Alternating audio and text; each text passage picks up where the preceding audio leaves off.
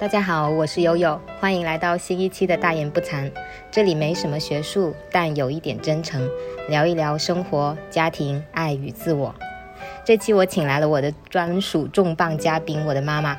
其实我从策划做自己的播客的时候，我就想好了，我要挑战一下，跟我妈妈就一些话题一起录播客，不是简单的聊天，而是我们真正的用成年人的方式去交流一些我的呃思考、我的问题，还有我们互相之间对对方的看法。我约妈妈来一起聊一聊她从事的乡村教育，还有我现在的生活状态，还有我长期以来。嗯，困扰比较多的一些母女之间的一些问题。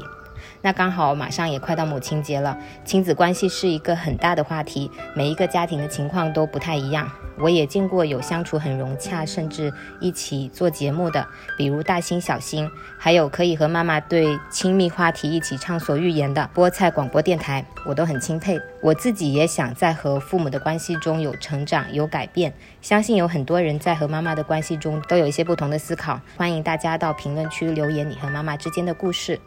稍后我会说一说为什么这场对话会是一个挑战。那先来介绍一下我的妈妈吧。她是我们老家的一所公办小学的校长，同时还兼任六年级的数学老师。她之前还教过语文和英语。妈妈先来跟未来听这期节目的听众打个招呼吧。大家好，我是友友的妈妈。我现在呢从事乡村小学的教学工作，教育教学工作。就目前来说，数学我在教，英语我也在教。语文的话，如果有些孩子他们的作文写不好，我也会辅导一下。因为妈妈之前就是学汉语言文学专业的，对吧？对，嗯，妈妈是汉语言文学教学的，而且在师范学校的时候呢，受过一点语音培训。听这个声音就能听得出来，妈妈的普通话还是很正的，特别是在潮汕地区。像我小学的时候，就有同学跟我说：“哎，你妈妈是不是外地来的？”我当时就说：“哎，没有，我妈妈因为当过老师，所以她的普通话会比较标准，有专门学过。”那我们今天会全程用普通话来交流，呃，因为我们从来没有这么正式的就一些话题用普通话来去全程的聊天，所以等会如果有不理解或不适应的地方，我们可以随时停下来调整，OK 吗？可以的，嗯。OK，我们先聊一聊妈妈现在在学校的一个工作情况吧。现在每天在学校里的安排是怎么样的？都有哪些事务需要管理？那就我所知道的，妈妈还是每天都很忙很充实的。是的，呃，与其说是小学的校长，还不如说是小学里面的保姆保镖。大呢到老师们的上课、教师管理、教学管理这一块；小呢到学生的校服或者是卫生，包括公共卫生。包括每个教室的卫生，乃至他们的黑板报，像这一期有一个同心向党，这黑板报呢都是我自己去督促的，嗯，去引导的，嗯，还有就是老师们原来过去懒懒散散惯了，他们有时候会迟到会早退，但是这一块呢，的确是一定要严加管理，并且要自己做出表率。我每天呢都会在七点左右就到学校，然后最后一个离开学校的也是我。包括关掉电闸，各个教室的多媒体电源啊，这些我都要去监督，要要去检查一遍。检查，对，要去检查一遍。嗯，这是就是做到守土有责，守土担当。嗯，听下来就是不只是说管理老师和管理课程那么简单，就要包括学生的整个成长和安全教育等等方方面面都要关注到，对吧？嗯，对，特别重中之重的是这个安全。安全教育是最重要的，特别近期，啊，防溺水啊，防火啊，而且外外围的暴力，对校园暴力都是我们一定要敲响警钟的，嗯，一定要去好好的去啊，去用心去关注，去关注的。嗯，OK。那现在乡镇地区的家长对教育的重视程度怎么样？因为我们之前可能会像我们不太了解，会有一定的偏见，会觉得呃，他们那些家长不太重视教育。那现在的这个情况是怎么样？村小相对于镇区的那肯定是跟不上的，嗯，这个重视程度，他们就认为说义务教育反正是免费的，让他去读书吧。如果成绩好，那是我捡到的；如果读不好，那也没关系，我们不用花钱。他们就进入了这样一个误区。当然了，还是有相当一部分家长，他们呢非常重视孩子的教育和培养。而且这个村呢，很多孩子呢都是留守儿童，父母都在外面务工。都是爷爷奶奶在带着，嗯，像有时候爷爷奶奶他作业他也不会检查，偶尔会接到老师的通知说有作业，爷爷奶奶一句作业完成了没有？孩子如果说我完成了，那爷爷奶奶究竟有没有完成？他们不识字，他们也不知道。嗯而且很多孩子他们都是经常会溜出去，趁爷爷奶奶不知道，到田里去干活都会溜出去，溜出去踩单车啊，骑电动车啊，所以这安全这一部分是非常头疼的，嗯一定要经常的、反复的强调，家校要好好的沟通，经常的每个周末都会发一份通知提醒，又到周末了，啊、防溺水呀、防火、交通安全，还有防疫。嗯少聚聚集，这些都是一定要强调的，提醒他们呢，担负起这个监督责任。因为我之前也听过妈妈说，嗯，学学校里的学生都还挺支持、挺喜欢你的。但同时我又知道你是一个说一不二、很严厉的老师和校长。那这当中就是在对学生的教育和管理方面有没有一些巧妙的尺度或者一些技巧？就是他们的一些心理，你是怎么去引导？我觉得这谈不上什么技巧，就是有要有一颗爱心。嗯，即便是不愿意好好读书的孩子，他们也有明辨是非的能力。他如果眼里认为这个老师，当然了，校长首先就应该是个合格的老师。嗯他们孩子如果觉得，哎，这个老师是称职的，是对我们好的，即便他自己书读不好，也不怎么有兴趣去读书，但是他还是会非常尊重你。嗯，对。所以其实作为老师，你首先把教学做好，以身作则，然后比较操正步，就是你们经常说的那个操正步。对其实学生是能感觉到你的那种能量的，对吧？那你你越是越是去纵容他们，可能就越不听你指教了，那教学而且他们也抓不了，嗯而，且他们也不尊重，他们会表现出来的不尊重你。会很明显。现在我每天，我们每天都还是要晨检、午检、测体温。我在校门口的话，老师们在那里测体温，每个孩子他都会跟我打招呼。嗯，我能看得出他们是对我有一种非常发自内心的尊重。对，像之前我们去到那个乡村，就还没进到学校，但是沿途会遇到你的一些学生，他们都会很热情的跟你打招呼，对吧？所以我对这些印象还挺深的，所以一直都很好奇，就是，嗯，妈妈是怎么在学校里引导这些学生跟他们相处的？嗯，那刚才也得到了一些答案。在你接手之前，这个学校的管理还蛮差的，说是生源流失特别严重，对吧？那你当时接手的时候有没有无从下手的情况？因为我好像从来没有看你流露和表达过你遇到的一些具体的困难。首先就是一个学校好不好，就是看一个校长愿不愿意努力的去工作。教师管理这一块，我就是我要求老师们严肃工作纪律，从这个工作纪律入手去抓。他们可以水平不够，嗯他们可以普通话讲不好，知识方面的我暂时因为没办法去要求那么多高素质的，所以允许他们有一些知识性的满点，暂时是可以允许的。但是他们首先这个纪律，工作纪律就一定要严肃。态度如果说要端正。对工作态度，首先要严要要端正。你上课你必须要提前十分钟到学校，比如说我们我们八点十分开始有早读课，你如果八点还没有来，我大门我就把它关上。嗯你要让我让门卫帮你开门那是不行，要让他自己打电话让校长来给你开门，一次两次，估计他们就不好意思了。嗯就会自觉去去遵守纪律了。而且在学生没有离开教室之前，我是说全部，我是要求老师们不允许先离开教室，一定要站好最后一班岗，让所有的学生都安全的离开教室，然后你才离开教室。如果是学生们还没有安全离开，你还你自己先溜了，这肯定会挨批评。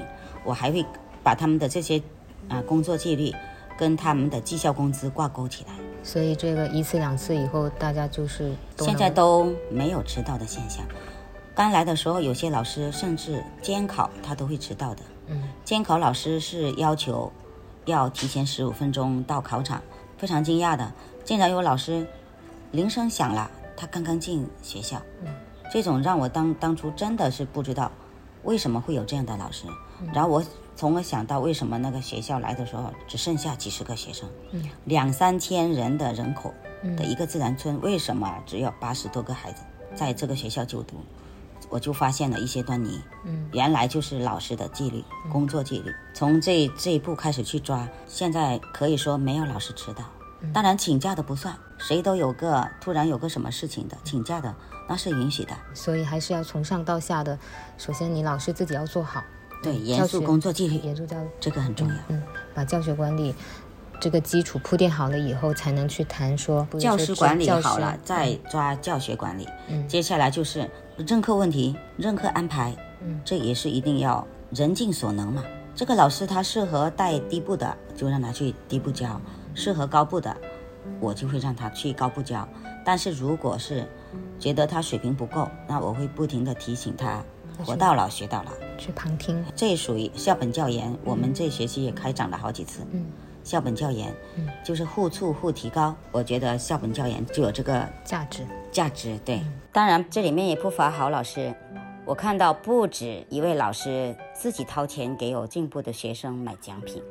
双休日经常，他们也经常会在班群里面强调督促学生一定要按时完成家庭作业。现在也得到了家长们的肯定，已经陆续有几十个学生从私立学校回到本村所以要做的事情还是很多的，包括一些方法的引进啊，对吧？对这些老师的一个监督，就妈妈自己本身就要在学校里每天都要花很长的时间投入。可以说我每天都在学校，有时候双休日我都会到学校去，去看看周围的那个卫生环境。嗯，对于自己想做的事情都是百分之百的投入，这种状态就是对工作是非常认真的。这是应该的。嗯嗯，但是你会不会觉得，就是有时候这种长期的投入也会有很辛苦，会想放弃的时候？那肯定是很累的，很累的。但是我觉得一定要干到底，既然开始了，就要好好干。教育呢是一种社会公德，抓教师管理、教学管理，然后带领这些老师把他们的优势发挥出来，把他们的好的一方面、积极的方面发挥出来。就是从刚才的这个对话，我们就能看出来，其实妈妈表达还是很好的，而且还是很严肃的去认真去表达这些事情。那有很多人说我也很有点像老师，我觉得可能表达上面的那种气场，还是有时候跟妈妈有点像的，只是我没有妈妈这么的雷厉风行。不是你责任担在肩上，你就会不自觉的严肃起来，嗯，就会绷紧这根弦，时时刻刻的绷紧这根弦，做一些关注和对，不。自主的嗯就要去付出你的全部精力。嗯，有没有一些是你之前就是没没有先料想到的，在做的时候才遇到的非常巨大的挑战？就除了教学教育方面，因为这方面感觉妈妈还是挺有经验，能够找到一些方法去处理。就是我发现很多老师的确是，就说基本功，比如说语文老师，一年级的语文老师，我觉得他们的基本功太差了。比如说我们说撇捺，他们会说撇捺，让我很惊讶，怎么这样的也能合格为老师？还有很多笔顺，他们都会写错，所以这让我非常惊讶的。像这种情况，你又不好怎么去批评，你只能就是跟他谈谈话的时候，只能是纠正。嗯，但是你我发现纠正不过来的，他们这些知识盲点是你纠正不过来的。嗯，不是妈妈一个人就能对呀，够不是我改他们的。本来就他们就停留在过去那种水平，真的是不够。老师自己不够，你没有一桶水，怎么能去给学生一瓢水呢？这种就是目前最头疼的地方。水平够的、水平比较高的，在乡村里面又资源不太够，是吧？这样的老师又很少，对吧？嗯，实在太少了。比较头疼的，像这种就是客观存在的因素，一个人没有办法去改变的，不像说树立一个纪律就能够遵守好的。那刚才聊完了学校的这些，再来说说我们之间吧，就是我们可以稍微再放松一点，因为刚才妈妈聊到工作的时候，就会不自觉的很严肃。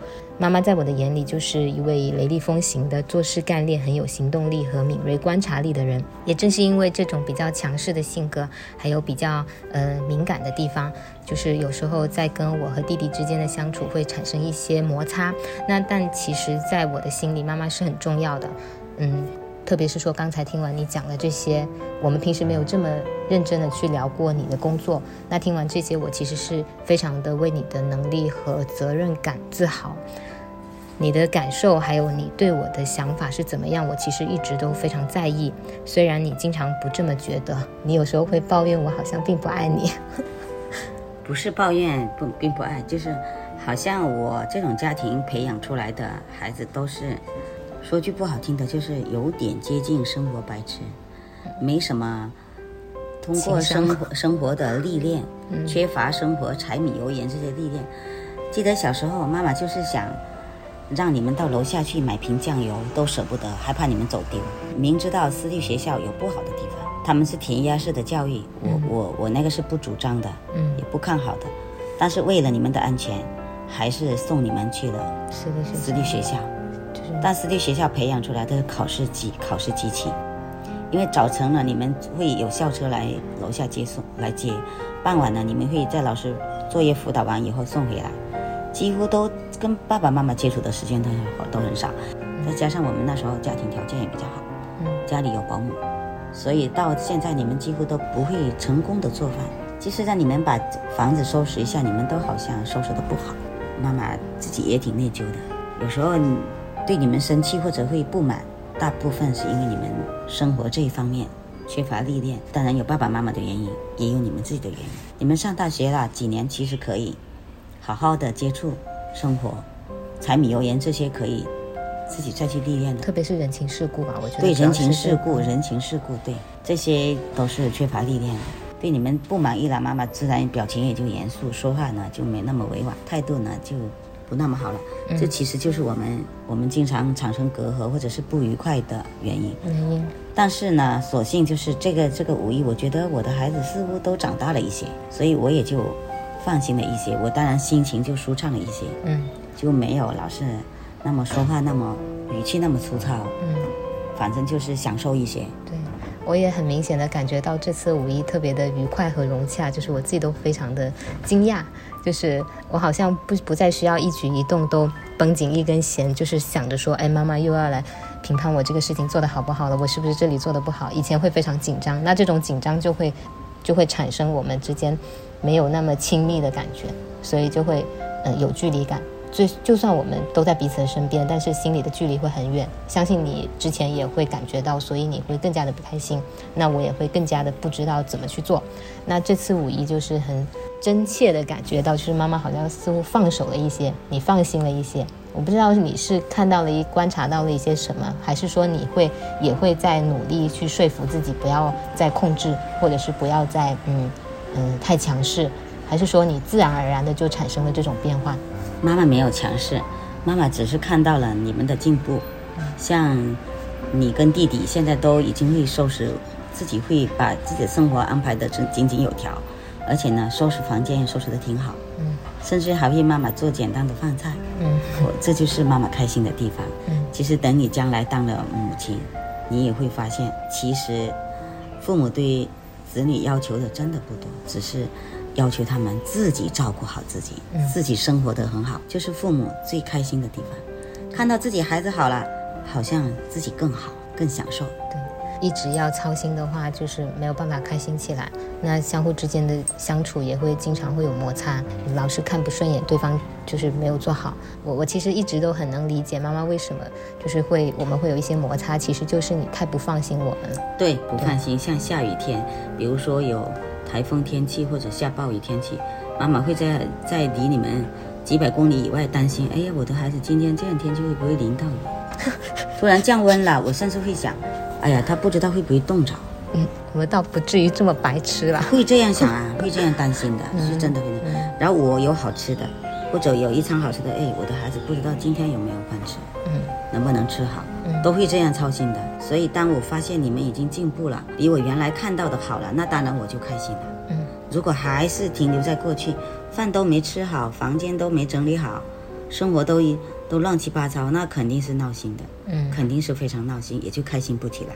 难怪你们说妈妈会严肃，会严厉的批评，那种其实说到底就是恨铁不成钢。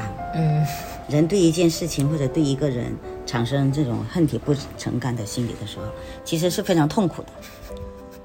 自己也不想这样，但是又很想去。其实就是，嗯，就是人家常说的“关心则乱”。呃，我前面也提到，为什么说跟妈妈录播课会是一个挑战？其实前半段我都是有点紧张的，但是说到现在，我觉得稍微放松一点了。就是为什么会是一个挑战呢？就是很坦诚的说，我其实长大以后很少跟妈妈交心的聊天，特别像这种真实的聊天，我们可能简单的寒暄就结束了。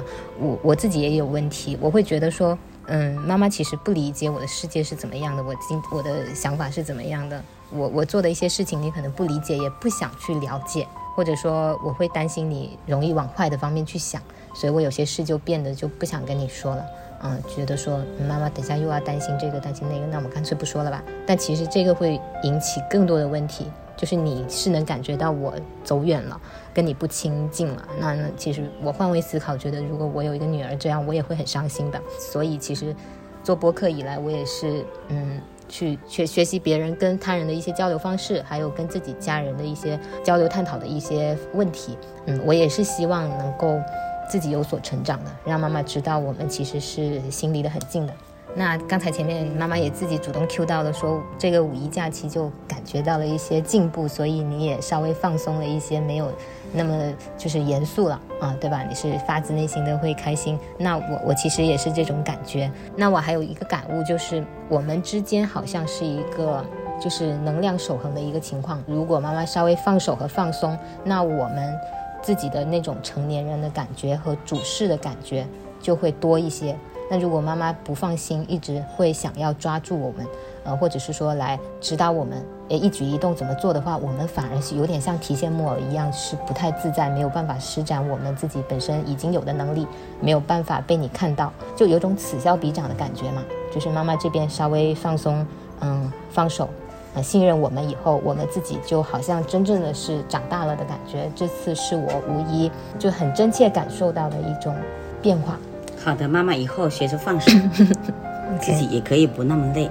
但是妈妈有个要求，就是你们一定要要有大爱，爱我们的亲戚，爱我们的同事。人不可以自私，这不是表面文章。人真的是首先要要有舍才有得，不能太自私，要善良，嗯，一定要有大爱。对，我记得妈妈。对我们职场的两个交代，一个就是要与人为善，一个是自己的业务能力要锻炼好。对，这两个是不断的提升。对，要不断提升。这两个做好了，其实基本上就我的感受来说是不太有大问题的。对，嗯，就已经扎根了，在一个集体你就已经扎根了。其实我刚好下面就要说到，就是互相之间的一些缺点，就是刚好妈妈刚才也 Q 到了“自私”这个词。我之前经常会被妈妈说自私，但其实可能就是没有那么去关注到。嗯，自己的家人，就是在你的眼里，我是自私，是表现在有哪些不足？其实我是心里想着家人、家里人的，但可能没有没有表现出来。那我会有点委屈，但同时我又觉得确实我关心的不够。妈妈是这样想的吗？像我看别的同事或者的同学，他们都会在呃网上，或者是在双休日或者节假日，会经常看到孩子们跟他视频聊天，或者是打来的电话问候。但是我几乎这方面我都接得很少电话，所以我就在想，我的孩子可能有些自私，或者是他们不怎么爱我这个当妈妈的，或者是我哪里做的不好，嗯，或者我担心小到老了会不会他们放逐掉，嗯，就是被赡养你，不会的，不会放逐。但是其实我越来越觉得我这个担心是多余的，是没有必要的，嗯，因为我现在看起来我的孩子们只是太忙了，他们真的是太忙了，嗯。好的，刚才我前面也有提到，我自己会有一点心理障碍，会觉得跟妈妈说不了太多话，就是说完互相不理解，那说了也是白说，所以就变成不怎么打电话了。其实我有时候打电话，我们也只能是说说吃饭了没有，互相寒暄几句。我是很想继续，比如说。主动跟你说说我工作和生活上的一些问题的，这样我们可以更多的话题嘛。但就是好像说不出口。那其实经过这次五一，我觉得我们会好很多。有时候其实是心里想的，但确实行动上没有让你感觉到。这里要说一下 sorry，但其实嗯，心里是想着你的。还有一个问题就是，妈妈经常说我不接地气，不注意周观察周围，可能会以为我经常就只是窝在角落里看书，两耳不闻窗外事一样。你是担心我会错过一些机遇，或者说脑袋转得不够快，发展会受到限制，但。有时候惹你生气，还有意见不合的时候，你有时候也会说，不知道我从小到大读的书都读到哪里去了。你会觉得好像是我不应该只是这样子，对吗？我觉得生活呢应该历练，你不仅仅要业务上面、工作方面的能力要提升，但是你生活能力也要提升啊。家务你得首先管理好啊，然后你要关心一下你的亲戚啊。嗯，婚姻是一种社会关系，你必须要关注到各方各面的这种长辈。又打个电话跟他们问一下好，或者节假日啊，要要跟他们问候一下，要打电话问候一下，这些都是必须要去考虑的呀。嗯，这必须是大人的嘛，对呀。还有你的上司啊、你的同事啊，有需要交流的，你必要的你还是要去互动，要去交流，不能说哎呀我放假了我就窝在家里，我就在看电视或者看书或者抱个手机，这样不好。还有一个就是你们一上了这个公交公交车或者地铁，你们就抱个手机来玩，这个非常非常不好。嗯我是最反感的。你得观察一下周围有什么危险呢、嗯对吧？危险无处不在啊！你怎么知道下一秒会发生什么事情呢？我觉得你应该有事你就看一下手机，没事你要收起来，要多观察周围发生什么事情，对吧？嗯有一些老人或者老弱病残，你要适当的给他们让一下座。嗯你不能你一个年轻人抱在那里玩手机，然后旁边一个老弱病残什么的，在那里颤巍巍的，这样非常不好的。这些倒不会了，放心。我也在看一些就是别人说的关于母女和亲子关系的一些交流。其实好像女孩子会比较多的去思考和妈妈的这个关系。那妈妈这边以前有没有从什么时候开始有意识的去思考自己和外婆的一些关系，还有自己成长的这个原生家庭给你性格的影响？这肯性格影响，原生家庭肯定是有的。母亲如果脾气不好，嗯当然了，我的母亲、你的外婆，他们那时候生活真的是挺窘迫的，嗯特别那时候生产力太落后了。你看，还要去井里面挑水，嗯要要去别人家那里挑水，而且碰到干旱还要三更半夜的去挑一些桶去那里排队去挑水，真的是挺辛苦的。还有我们那时候现在有抹布啊，现在有那些瓷砖啊，嗯都挺好的。那时候是那种轻装，而且是要蹲下去、匍匐下去，用手去擦地板，用抹布去擦地板。还有做一顿饭，现在液化气一打开，嗯电磁炉那时候没有，我们是烧柴火的，嗯，还要准备一些柴火，包括这个锅烧黑了，要锅底要去刮掉。刮掉，就是说生产力严严重的匮乏，生产力落后嘛，嗯就给给这些家庭主妇无形中增加了很多的压力。啊、压力，还有工作负担，嗯所以再加上几个孩子吵吵闹闹，那时候也没洗衣机啊，又缺水啊，还得手洗衣服啊，嗯。对家庭主妇来说真的是非常非常辛苦的，嗯。不是辛苦两个字就可以囊括的，嗯。所以大人在这种压力辛苦之下，可能有时候脾气也不好，嗯。那对下一代肯定也会耳濡目染，嗯，肯定是不是也脾气不好。会养成一个对呀、你在一个环境，对环境的大大人们都这样说话，都这样急躁，你肯定受影响啊。但是妈妈还是挺高兴，你跟弟弟没有妈妈这样的急躁脾气，可能是你们的爸爸把你们教育得好一些，嗯。这一方面随你们的爸爸，嗯。而且呢，可能就是你们到你们这一代了，经济好了，生活好了，嗯。跟这个也有关。嗯，妈妈虽然说脾气也有不好的地方，但总体上生活条件好了很对也，不算有什么压力。所以还是跟嗯整个家庭面临的一些外界的压力和内部的压力有关，对？对对嗯刚才妈妈也讲到这个成长环境嘛，就是家庭条件方面的一个影响。你有时候会觉得我们好像没有那么的观灵活观察周围，也是因为我们从小就是太顺了，就爸爸妈妈给我们营造的那个成长环境太顺利了，不不太需要去操心这些，所以有时候意识不到。那现在其实也是在自己呃工作和生活的时候是需要去补这些课的。那这个过程中，我就已经慢慢的会了解到妈妈为什么以前对一些问题会很上头，有点生气，有点伤心，因为我现在已经。大概知道，就是一个家庭需要面临的社会关系和柴米油盐的事情有多复杂了，所以从现在开始就是会设身处地的去了解妈妈的这个角色吧。之前我们有时候关系就有摩擦的时候，我想到自己未来的后代，我其实是会有点担心，就是不知道自己能不能做好。像妈妈刚才也会说有点内疚嘛，但其实像我们昨天在外面有看到一句话，就说每个小孩来到这个世界上都是没有说明书的，那妈妈都是第一次当妈妈嘛，不用太内疚，妈妈已经做得很好了。未来我能不能做到妈妈这种程度，其实我都要打一个问号。在将来的这个过程中，我们还要多交流，还有很多要跟妈妈去取经的。现在有没有什么就是希望我们或未来的生活去吸取你一些经验的？就一句，见贤思齐，见不贤行己。妈妈有好的你们就学，妈妈不好的你就坚决不能学。还有在工作方面呢，我觉得还是要朝一个正能量的方向去努力。嗯，不管你从事什么工作，向着阳光的地方就是努力的方向。这是我最喜欢的一句话。好的，那刚才交流的时候，我发现其实妈妈在工作上的一个人格，还有在家庭教育的人格上是会有不同的。可能你工作上会如鱼得水一点，能力很强，但是可能在家庭方面还是会遇到一些自己棘手的问题。对真的是当父母和教育子女都是一门很大的学问。对，一门学问是必修课。嗯，OK，那我们差不多今天就聊到这里。嗯，妈妈简单说一下录播课的感觉怎么样？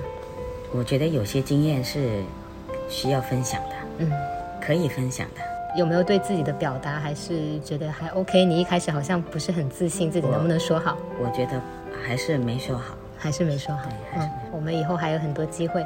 其实不只是录播课啦，这个虽然看起来是一个很个人的事情，但是其实家庭关系是每一个人都会去思考的问题。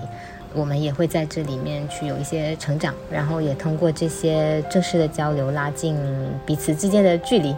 好对一起努力。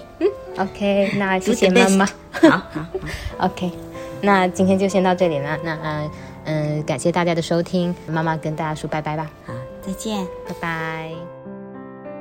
这次和妈妈录制节目还是有点忐忑的，虽然她一开始也不清楚是怎么样的，但还是很配合，也愿意表达。整个过程比我想象的要顺利得多。因为时间和状态的关系，我还有一些话在现场没有说出口，就放在这里说吧。很感激妈妈愿意和我一起录播课，在这个过程中，我发现我们不再停留在过去对对方偏见的印象里。那借这个机会，我还想对你说，因为有了你和爸爸的栽培，我们才能拥有看待这个世界更广阔的视角。因为看待人事物的方式不同，也许未来在很多事情上我们还是会有不同的意见，但良好的关系是可以和而不同的。有你们的理解和支持，我们才能走得更远。希望妈妈未来的日子能做自己想做的事，不必因为人际关系中的鸡毛蒜皮背负太多压力，不用因为别人的看法而破坏自己平静的生活，让乐观成为最好的保养品，像你喜欢的向日葵一样阳光美丽。祝你平安喜乐，祝我们都越来越好。最后还有一个彩蛋，我和弟弟一起提前为你献上一句母亲节快乐！母亲节快乐。